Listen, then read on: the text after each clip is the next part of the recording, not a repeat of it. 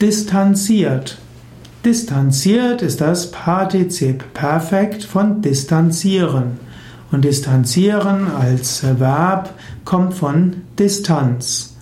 Distanziertheit ist das Substantiv und distanziert heißt, dass jemand distanziert ist. Distanziertheit bedeutet ein Verhalten, das von Zurückhaltung geprägt ist. Man kann von der Distanziertheit eines Verhaltens sprechen und man kann von der Distanziertheit eines Menschen sprechen. Man kann sagen, sagen, es ist ein distanziertes Verhalten, also ein nicht herzliches Verhalten. Und man kann einen Menschen als distanziert bezeichnen, jemand, der sich innerlich etwas zurückhält. Wenn Menschen sich etwas zurückhalten, dann haben sie oft Gründe dafür. Ihnen ihre Distanziertheit vorzuwerfen, nutzt da wenig. Zu probieren, auf sie zuzugehen, ihr Bedürfnis nach Distanz zu respektieren, freundlich und höflich zu sein, das ist der bessere Weg.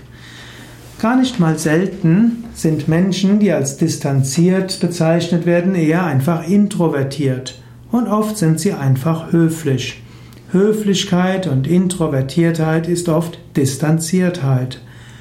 Wenn man das mal erkannt hat, dann weiß man, tief im Inneren ist der Mensch auch weich, voller Liebe und voller Freude.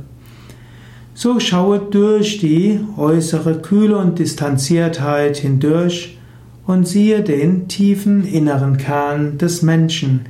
Liebe den anderen Menschen, selbst wenn er sich äußerlich distanziert zeigen mag.